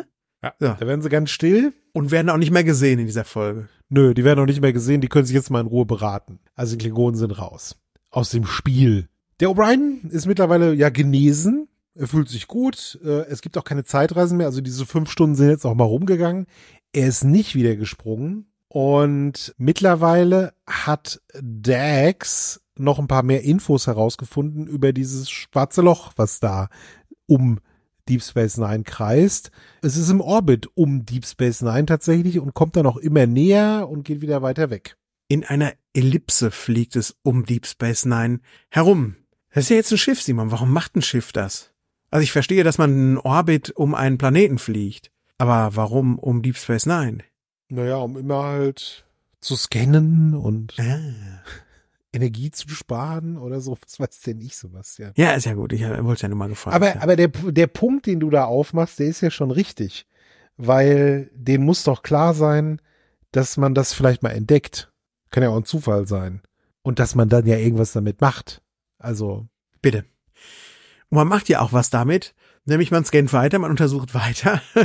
und wo man gerade noch, du hast gerade noch gesagt, der O'Brien ist geheilt. Es gibt keine Zeitsprünge mehr für ihn. Ja, ja eine Pilze. Ne? Er, er sagt nämlich, ah, dann ist ja mit der Station zusch. Und jetzt ist, vorhin war erst ein bisschen die Kacke am Dampfen, dann war ein bisschen mehr die Kacke am Dampfen. Und Simon, jetzt ist Shitshow Deluxe angesagt. Der O'Brien putzelt mitten in so eine Evakuierungsszene rein, ja, auf Deep Space Nine äh, steht in so, an so, an so einem Shuttle-Zugang, ne, an der Luftschleuse, geht dann da rein und er selbst aus der Zukunft sitzt in diesem Shuttle, das Shuttle fliegt los und Deep Space Nine in die Luft. Der hält sich noch mit seinem Best Buddy namens O'Brien und man weiß auch nicht, was passiert ist. Der lag irgendwie im Bett und dann war, ist er schon wach geworden, weil die Station gerüttelt ist und hat noch versucht, so ein paar Leute raus und dann war's das. Und die Station fliegt spektakulär in die Luft. Und nicht nur das, sie scheinen ja auch so aufs Wurmloch zuzusteuern. Das Wurmloch, Wurmloch, das Wurmloch macht dann auch, Luft. Das Wurmloch macht dann auch und ist auch hinüber. O'Brien hat noch von O'Brien erfahren, dass O'Brien nichts weiß. Der sagt, keine Ahnung, was hier passiert ist. Äh, ich war am Pennen, dann gab es plötzlich die eine Explosion und dann konnte ich auch nicht, niemand mehr kontaktieren, keine Ahnung, was mit den anderen ist. Und dann habe ich versucht, noch ein paar Leute irgendwie zu retten. Und dann ist dieses in die Luft geflogen. Ja, wie ich sagte. Hast du? Ja. Aber ist ja nicht schlimm. Wir sind ja auch zwei O'Briens. Du hast mir vorhin aber auch nicht zugehört. Von daher passt das. Genau, ja, zwei, zwei, zwei, zwei O'Briens. Bitte. Hast du irgendwann mal so gesagt, was? Wir haben es wir haben's, wir haben's bald geschafft. Heute ist irgendwie, heute ist komisch, ne? Heute ist irgendwie der Wurm drin. Ja, das Wurmloft. Das manchmal, manchmal gibt's, manchmal gibt's diese Folgen, keine Ahnung. Ich hab trotzdem meinen Spaß. Ja, ja, ja, schon. Die Explosion, genau. Simon. Die gab's doch schon. Ja, da gibt's aber noch Behind the Scenes. Ach so. Die Explosion, Simon. Die Explosion, also für diese, für die Explosion wurden zwei Abgüsse des Original Deep Space Nine Modells angefertigt, aber nicht mit Lichtern ausgestattet. Ja. Und dann hat man halt zwei Explosionen gemacht, hat das Ding zwar mal in die Luft gesprengt und hat sich für die fertige Folge das Schönere ausgesucht, die schöneren Explosionen. Fühlt sich super aus. Ja. Was ich an der Explosion mag, ist, das explodiert ja, aber du siehst dann einen Arm noch so ein bisschen wegfliegen davon und so. Sowas mag ich immer. Der kommt sogar auf die Kamera zugeflogen, der Arm, ja. nachdem da zehn äh, Explosionen waren, so im Inneren. Ja äh, von Deep Space Nine und ähm, ich würde mich auch echt freuen, wenn die Leute langsam mal von meiner Wohnungstür weggehen, die da draußen stehen und labern, weil ich glaube, die sind voll gut zu hören. Ich höre nichts. Aber es sieht wirklich toll aus. Also du hast das Gefühl, das ist so ein Inferno. Das ist so eine wuchtige, ne? Ja. Ja, es ist ein praktischer Effekt, kein CGI. Ja, es einfach, toll. sieht einfach gut Ja, aus. Sieht gut aus. super aus. Super. Der Chief ist mittlerweile wieder in der, in seiner Zeit angekommen und sagt, wir haben übrigens ein neues Problem. Und jetzt muss man natürlich rausfinden, was da läuft. Was ist da passiert? Wir haben wunderbar eine Show-Don't-Tell-Werbepause, denn es wird dunkel und dann scheint der Malzer das alles zu erzählen und danach wissen sie alles schon Bescheid, was war. Also finde ich geschickt. Der geschickte Einsatz einer Werbepause und man will jetzt rausfinden, was, was losgeht. Und man weiß noch nicht mal, war es eine externe Explosion? Also ein Angriff von außen? Hat jemand eine Bombe gelegt? Ja, hat der Meister vielleicht wieder irgendwie so einen Kanaldeckel aufgezogen auf der Station und hat dann gerufen, ist es eine Bar? Und dann war, ah, nee, dann wäre er nicht aufs Shuttle gekommen mehr, aber äh, ihr wisst, was ich meine. Ja, genau. Wir müssen Ja. herausfinden, was da Sache ist. Und der O'Brien hat einen krassen Vorschlag. Er sagt, naja, schaut, offensichtlich kann ich ja immer noch Zeit reisen. Also irgendwie geht das ja noch. Und wenn wir einen Weg finden würden, diesen Zeitraum, also diese fünf Stunden, die ich immer reise, zu verkürzen, dann könnte ich, sagen wir mal, drei Stunden in die Zukunft reisen und mal, also näher an dieses Event heran, das da passiert. Und dann könnte ich rausfinden, was das ist und dann wieder zurückkommen und euch erzählen, was es ist, damit wir es verhindern können. Also quasi, ne, so ein, so, so ein Ding halt nur eher, früher.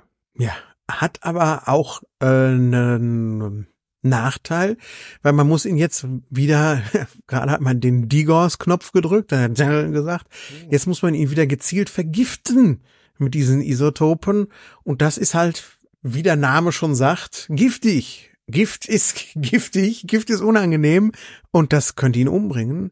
Aber dieser Gefahr will sich der Meister jetzt aussetzen, weil es stehen ja immerhin ein paar hundert oder vielleicht sogar tausend Leben auf dem Spiel. So ist es ja. Also Cisco sagt auch, das muss jetzt klappen in den zwei Stunden, sonst evakuieren wir die, die, die Bude hier. So. Hm. Der Brian kriegt jetzt so ein Device verpasst. Da ist ein Knopf, den drückt er einmal, dann kriegt er den Schlachter ab, diesen, diesen, Pft, kriegt er ordentlich, wird er verstrahlt. Und äh, da muss er einfach dann nochmal drauf drücken und dann kommt er wieder in die, in die Gegenwart, weil dann die Strahlung wieder reduziert wird entsprechend. Und der Julian auf der Krankenstation hat auch ein kleines Gerätli, mit dem er das so einstellt. Und äh, das Gehäuse von dem Gerätli, das habe ich mal besessen. Sie haben da blinkende Lichter eingebaut, damit das Ganze aussieht wie so ein Julian-Gerät. Aber ich habe dieses Gerät mal besessen. Und du weißt, du weißt auch genau, dass ich es mal hatte. Du hast das bestimmt schon mal in der Hand gehabt. Echt? Weiß ich nicht.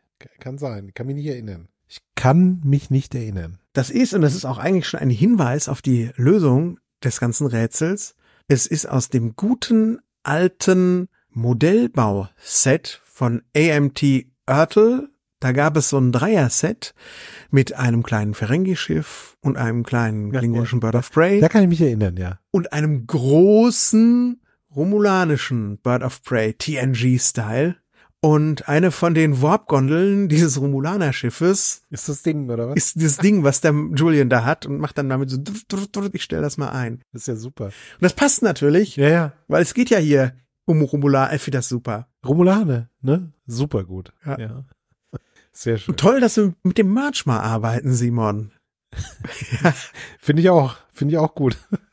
Sieht auch gut aus Ja. einfach. Aber jetzt wird die Sache in die Tat umgesetzt. O'Brien drückt drauf, fällt um und ist in der Zukunft. Und zwar in seinem Quartier. Ja. Das ist auch ganz interessant, dass er dann immer bei sich auch ist. Ja, also er reist nicht in die, in die Zukunft, steht in der Krankenstation, sondern ist immer bei sich in der Nähe. Und zwar pennt der O'Brien, der Zukunfts-O'Brien, der schläft gerade und er und, und Miles erscheint in seinem Quartier und wacht und weckt dann den anderen Miles auf. Das erste, was er sagt, ist, liegt an, nicht schon wieder du. nicht du schon, du schon wieder. Und dann, jetzt verliert mich die Folge langsam so ein bisschen, weil er sagt dann, hier, pass auf, Station geht bald kaputt. Die geht kaputt? Und dann habe ich gedacht, warum weiß der das nicht? Der ist doch ein paar Stunden weiter und damit nur ein paar Stunden älter als der, der in die Zukunft gesprungen ist und gesehen hat, wie die Station in die Luft fliegt. Also der hat ja auch diesen Zeitsprung und wieder zurückgemacht. Warum weiß er nicht? Ja, hat er aber, weil sie machen ja einen Gag genau deswegen. Er sagt ja dann zu dem Miles, du siehst aber ganz schön scheiße aus. Ne? Ja, ich bin ja auch verstrahlt. Ja, aber wenn du verstrahlt bist, müsste ich doch auch verstrahlt sein. Ja, Und dann gucken sie sich doch beide an und sagen, wir hassen Temporal Mechanics. Ja, Also ich glaube, dass diesen Logikfehler, den du entdeckt hast, den bügeln die so ein bisschen mit einem Gag ab hier. ich glaube es auch. Also alle Logikfehler. Es gibt wahrscheinlich noch mehr, die da drin stecken. Hm. Logeln, also sie sagen jetzt einfach, komm, ihr seid jetzt hier, go, komm, komm einfach mit auf unsere Reise und vergesst es. Ja, das ist so. Das ist, es fängt ja auch schon damit an, dass der O'Brien in die Zukunft springt und sich dann radioaktiv verstrahlen lässt. Und das ist ja eine Mission ohne Wiederkehr. Und er wird auch nicht wiederkehren. Wie kann er also im Bettchen liegen? Richtig. Genau das ist es. Und das ist ja dieses Problem einfach an Zeitreisegeschichten. Schon immer gewesen. Es gibt, und da gebe ich dir recht, das kann man geschickter machen als hier. Aber ich bin, also ich bin da sehr milde, was Logiklöcher Ja, bei Zeitreisen angeht. Bin ich mittlerweile sehr milde geworden. Vielleicht zu milde. ja, ich glaube, es ist auch einfach nur, es wird einem echt viel zugemutet. Was hier Tech, Technobabble und Konzentration und dann was ist mit dem Malster und oh, es wird jetzt langsam mal anstrengend und ich habe auch Leute, ich habe saß glaube vom Fern, hab, Fernseher und habe gesagt, es ist spät und ihr macht die Folge ganz schön kompliziert, ganz schön voll. Und ich hätte glaube ich ein bisschen mehr gerne Charakterszenen gesehen. Vielleicht liegt's auch, da so ist es ein bisschen stimmungsabhängig. Also mich hat's nicht so gestört. Im Gegenteil, ich hatte einfach Bock auf Quatsch. Und das gibt mir die Folge hier. Und ich glaube, bei dieser einen Szene, wo Quark den anderen O'Brien sieht und sagt, du hast größere Probleme, dachte ich, weißt du was, ich nehme das jetzt nicht alles so ernst, sondern ich gucke jetzt einfach den Malzer dazu, wie er einfach durch diese Folge geht und Dinge tut. Und deswegen habe ich fand ich das alles, ich fand das völlig in Ordnung. Ich fand das zauberhaft, wie die beiden O'Briens sich da begegnet haben. Und dass der eine jetzt diesen geilen Pyjama anhat. ja, das ist schon super. Und deswegen konnte ich drüber hinwegsehen. Da habe ich mir auch, und als sie dann das I hate, I hate Temporal Mechanics, beide unisono sagen, da habe ich gedacht, weißt du was, ja, okay. Ja. Ich, ich, ich bin an Bord. Macht einfach weiter. Ja, ich, also ich war ja auch unterhalten. Ja. Ich finde es nur ein bisschen. Oh. Jetzt sagt als nächstes, sagt der O'Brien, ähm, welcher O'Brien eigentlich? Ist egal, einer von beiden. Einer von den beiden sagt auch nochmal einen äh, sensationellen Satz, der auch so falsch ist, dass ich wieder lachen musste. Let's get down to ops and see what's going on. Und da habe ich gesagt, down to ops? Ich sitze hier vor einem großen Risszeichnungsposter von Deep Space Nine und ich weiß, wo der Habitatring ist Oben. und ich weiß, wo Ops ist. Und äh, der Habitatring ist unterhalb der Ops, wenn es sowas wie ein Oben und Unten gibt. Ja? Aber sagt man das nicht einfach so? Kann man das nicht einfach so sagen? Let's get down to him oder so. Let's get down there. Let's get up to Ops. Müsste eigentlich heißen. Also ich kenne das auch so, ich habe das auch schon gehört, so Let's get down there, dass das so ohne, so wie Downtown halt. Ja, Weißt du, vielleicht wird es so gemeint. na gut. Aber es ist eigentlich ab. Let's get up there. Logisch. Klar ist das da drüber. Es sitzt ja da oben so in der Mitte. Ne? Ja. Ist ja die Ops. Man sieht ja immer die Fenster und alles. Oder meinst du, der Meister hat sich eine, eine, eine Junggesellenbude jetzt in einem der Pylonen genommen? Ganz oben im Pylonending, ne? Ist so wie diese, diese Wohnung, diese berühmte im Bundeskanzleramt. Ja. Irgendwie ganz oben. weißt du? Da Ja. sitzt der so, seine Dienstwohnung ist das. Das Bundesmeisteramt ist das, Simon. Bundesmeister. Vielleicht deswegen, ja.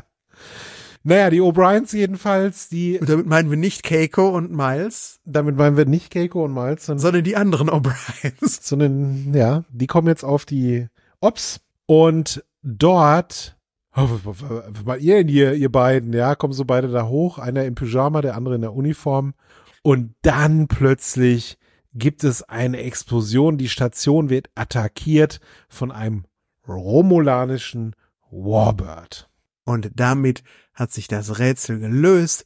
Sie haben direkt mal die Schildgeneratoren außer Betrieb genommen oder zerstört, besser gesagt. Dann als nächstes schießen sie auf den Fusionsreaktor. Das ist das Ding, was unten drunter hängt. Let's get down to the fusion reactor, könnte man auch sagen. Oder let's get up to the fusion reactor. Let's get up jetzt, let's get up to the shooting. Und den haben sie jetzt als nächstes zerballert.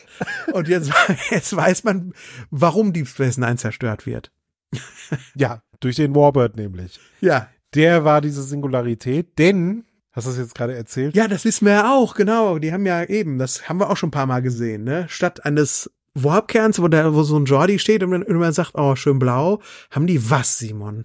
Ein, ja, quasi ein schwarzes Loch als Kern. Das die Energie da erzeugt. Und das war genau das, was Dex in der Vergangenheit entdeckt hat, für ein schwarzes Loch gehalten hat, aber eigentlich war es ein Warbird, der die ganze Zeit um die Station gekreist ist und getarnt war logischerweise, deswegen konnte man ihn nicht sehen.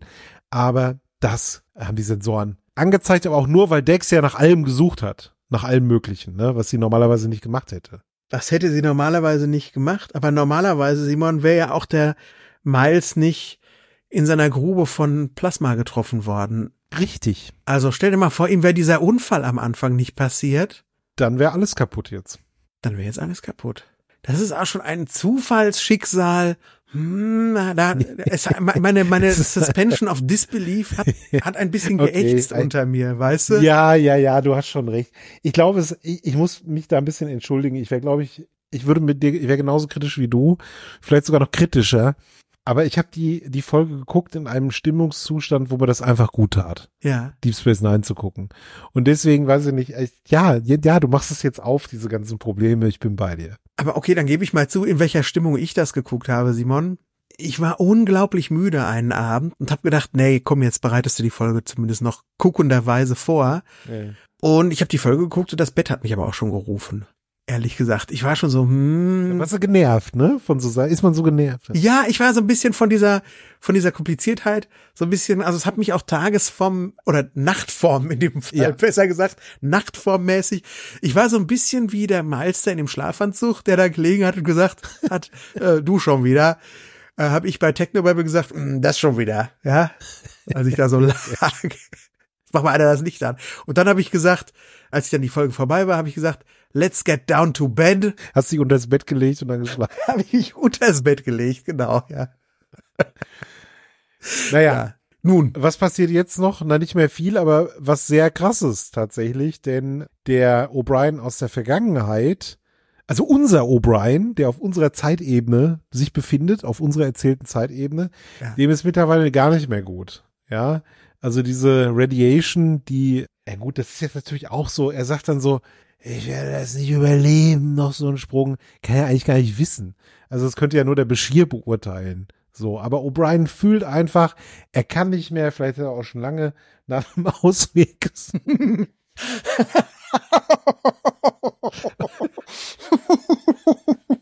Verzeiht mir bitte diesen echt schlechten Scherz. Und, und, und ich weiß nicht, ob wir den drin lassen können. Wisst ihr was? Das war's jetzt. Endlich.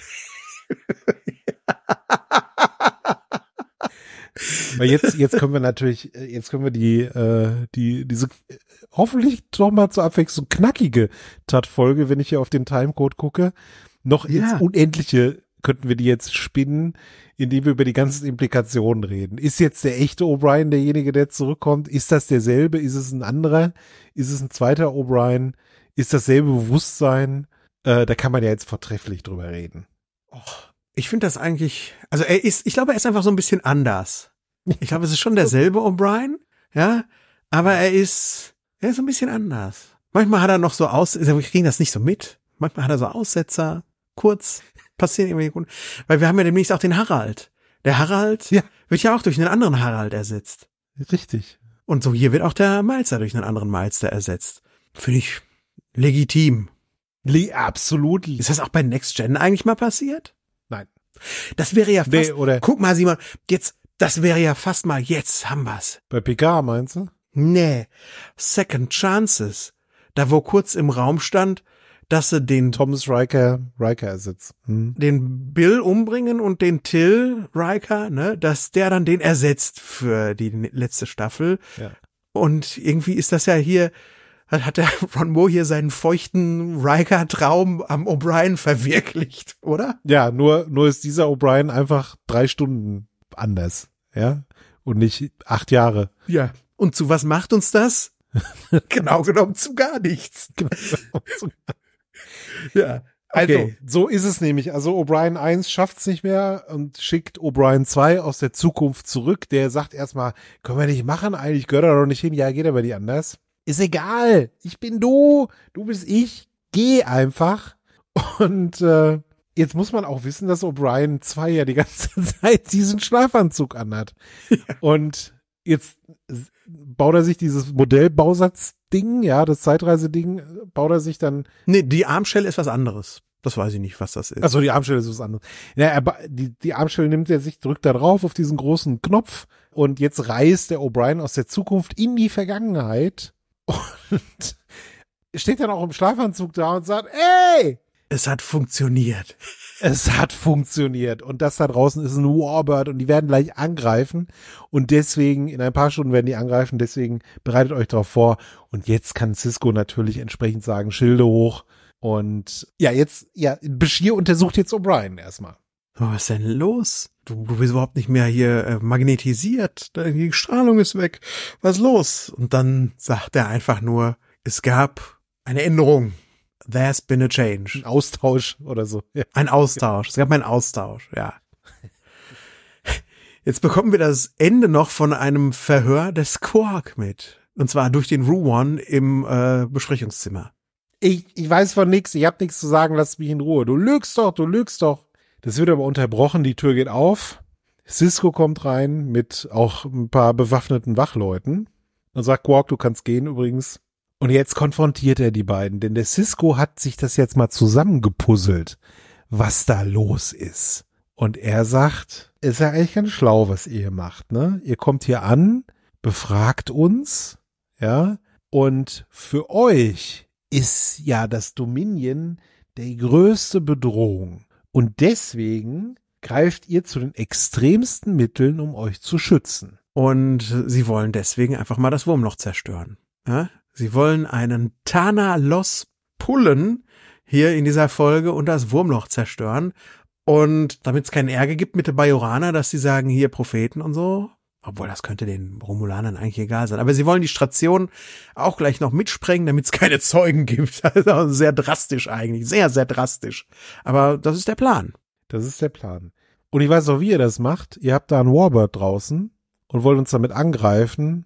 Aber wir haben den Warbird gefunden durch eure Tetrion-Emissionen. Und übrigens, ich habe gerade 50 Photon-Torpedos, die auf dieses Schiff zeigen. Ja, tschüss, ne? sagt der Ruvon. Steht auf und sagt, wir gehen dann mal. Ja, geht mal. Und dann sagt der Spencer noch mit einer bedrohlichen Spencer-Pause, sagt er auch, Constable, bitte eskortieren Sie unsere Gäste zur nächsten Luftschleuse, äh, zum nächsten Transporterraum, wo ich auch gedacht habe, habe noch nie einen Transporterraum auf Deep Space Nine gesehen. Aber gut, jetzt ist halt, komm, lass. Das ist da, da, da kommen die Leute rein, die man gar nicht mehr mag. Die kommen einfach in den Transporterraum. Deswegen ja. sehen wir den nie, weißt du. Shame! Jetzt läuft jemand so Shame, Shame, ja. So ist es. Sebastian, dieser Plan von den Romulanern, und da hat's dann auch für mich ein bisschen aufgehört, ja, ist ja ein diplomatischer Zwischenfall allererster Kanone. Das ist das Erste. Und das Zweite ist, das werden die doch jetzt immer wieder versuchen, wenn das deren Plan ist. Und vielleicht werden sie schlauer versuchen. Natürlich. Und du glaubst doch nicht, dass die Sternflotte dann da sitzt und sagt, ach, guck mal, jetzt ist das Wurmloch kaputt und auch Deep Space Nine ist auch, auch, auch kaputt. Naja. Ist egal. Ne? Die werden doch mal scannen, die werden doch mal eine forensische Analyse machen. Na klar. Und wir haben schon immer gehört, dass dann an den Wrackteilen haben wir romulanische Disruptorspuren entdeckt. Ja. Und es sind ja auch Leute entkommen per Runabout. Hoffentlich haben sie die nicht auch noch abgeballert, aber ich, ich, ich, ich hoffe, ich wünsche denen, dass sie in der alternativen Zeitlinie entkommen sind. Also das fällt denen doch sofort auf die Füße das könnte einen Krieg auslösen, ne? Ja. Und ob das die Romulaner wollen, wage ich zu bezweifeln. Und dann denke ich auch immer bei diesen zerstört die Wurmloch, dieses Szenario. Man könnte ja auch sagen, die Romulaner sagen, ach, wir fliegen mal auf die andere Seite des Wurmlochs. Wir haben euch ja diese Technologie zur Verfügung gestellt, wir fliegen mal darüber. Und dann schickst du irgendein Selbstmordkommando oder ja. irgendein automatisiertes Schiff durch und machst das Ganze von der anderen Seite dicht. Da scheint ja auch niemand irgendwie drauf zu kommen, weil da ist keine Deep Space Nine. Aber sie wollen es ja wie einen Unfall aussehen lassen. Ja? Das ist, ja, das ist ein schwarzes Loch, das er irgendwie gemacht hat. Ja. Oder was? Hä? Everyone would assume that Deep Space Nine was destroyed by what appeared to be the accidental collapse of the wormhole. Jeder muss annehmen, dass Deep Space Nine zerstört wurde. Na gut. Durch das, was nach außen scheint, wie das zufällige, verunfallte, äh, Kollabieren des Wurmlochs. So. Und nee, das ja, das ist dann halt so. Verstehe ich nicht. Also das fällt, das muss doch dann den Romulanern auf die Füße fallen. Und dann gibt's halt Ärger. Es ist jedenfalls ein ziemlich krasser Plan, sagen wir es mal einfach so. Ja. Jetzt äh, sind wir auch schon am Ende. O'Brien und Bashir unterhalten sich beim Dartspielen, ja. Und O'Brien kann jetzt alles sagen. Der hat sich alles gemerkt. In der Zukunft. Fotografisches Gedächtnis. Nee, wie heißt das? Was haben wir letztens gelernt? Eidetisches Gedächtnis. Ja, genau. Eidetisches Gedächtnis. Und du wirst gleich eine doppelte 20 werfen. Macht er auch. Macht er auch, ja. Das klingt jetzt so, als wenn man nicht zielen könnte. Als wenn man auf das Dartboard wirft und dann kommt zufällig irgendeine Zahl, ja. Also ich meine, er wird ja auch auf die doppelte 20 gezielt haben. Ja, und wenn dir jemand sagt, du wirfst jetzt das und das, dann bin ich doch schon verunsichert und werfe anders, als wenn mir der das nicht gesagt hätte.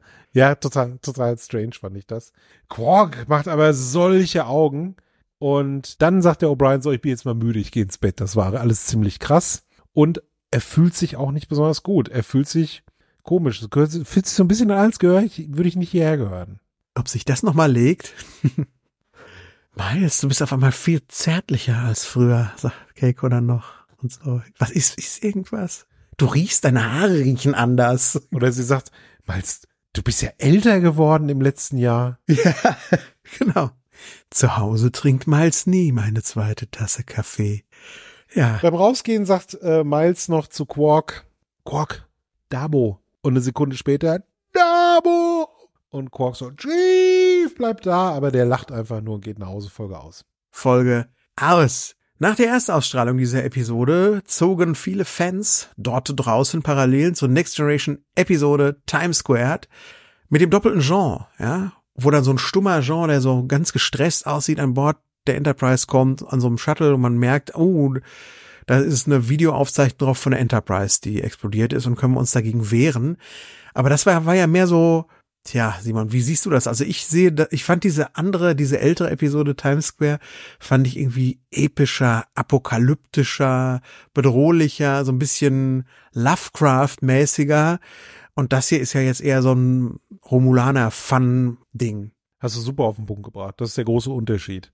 Also bei dem doppelten Jean war ja das, das Coole daran, dass dieser doppelte Jean wirklich irgendwie auch nicht da war. Der war da und nicht da. Der war irgendwie in einer anderen Dimension fast schon unterwegs.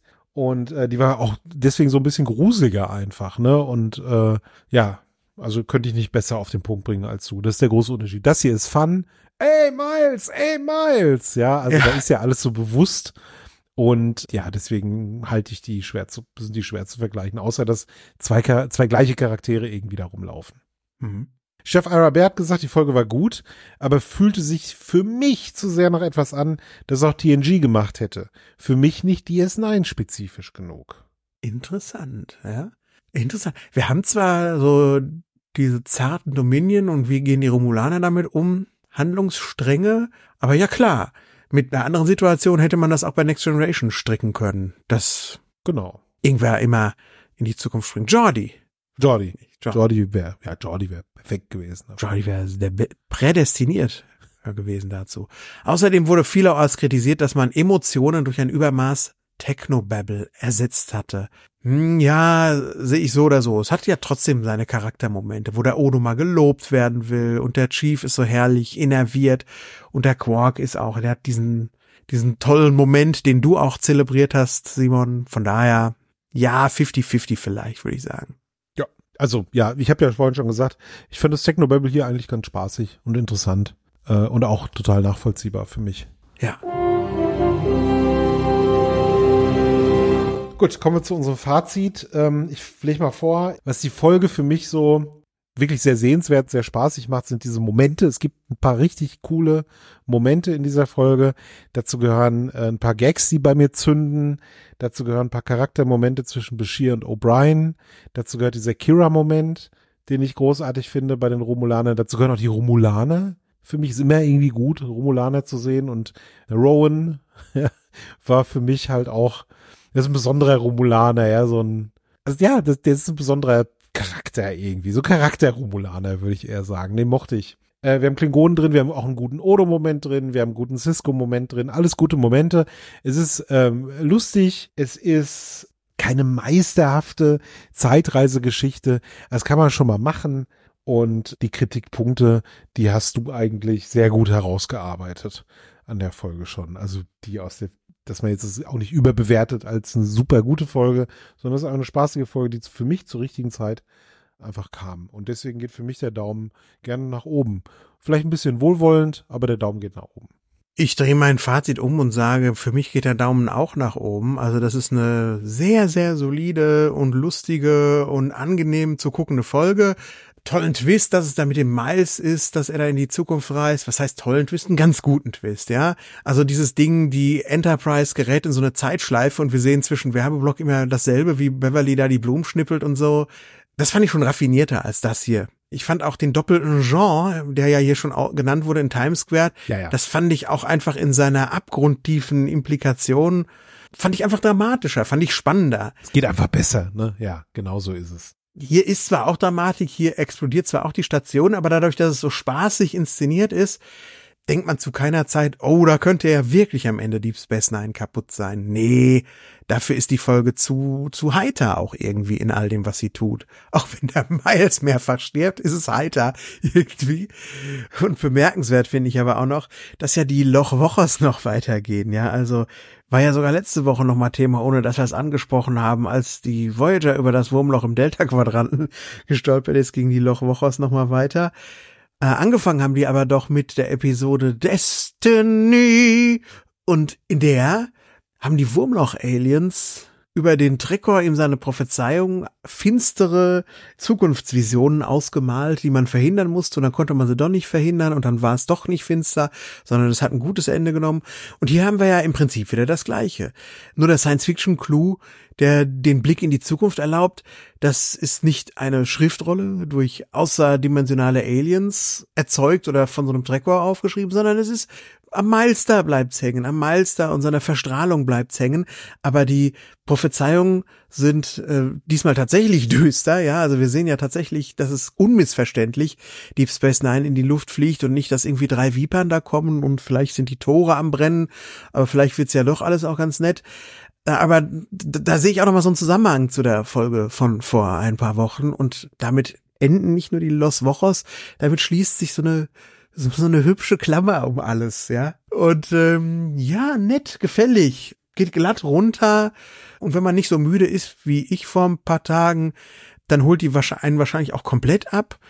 Und deswegen habe ich am Anfang schon gesagt, ich gebe den Daumen nach oben für äh, Visionary. Visionary, danke. Ja, Visionary. Sehr gut. Ist halt auch, ja, es ist keine weltbewegende Folge, aber sie ist eine gute Folge einfach. Ja. Das ist eine gute Folge, genau. Also, zweimal den Daumen nach oben für O'Briens neuestes Abenteuer, ja. Ja. Und äh, nächste Woche geht es wieder zu Captain Janeway und ihren Leuten auf die USS Voyager. Die Folge heißt Ex Post Facto.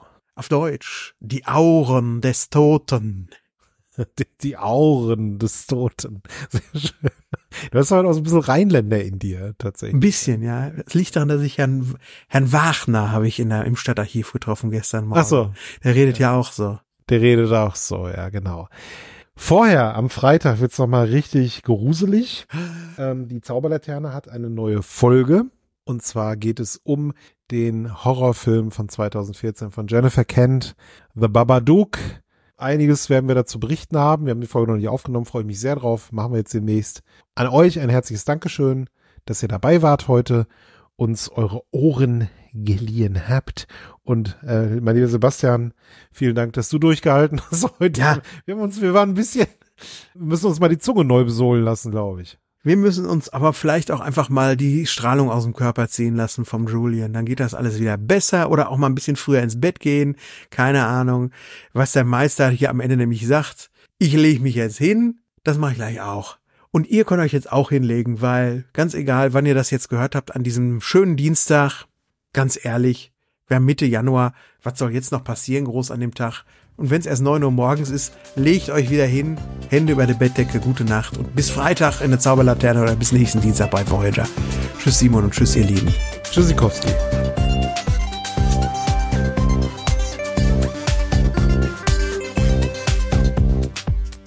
Eine Galaktisch aufs Ohr 2024 Produktion.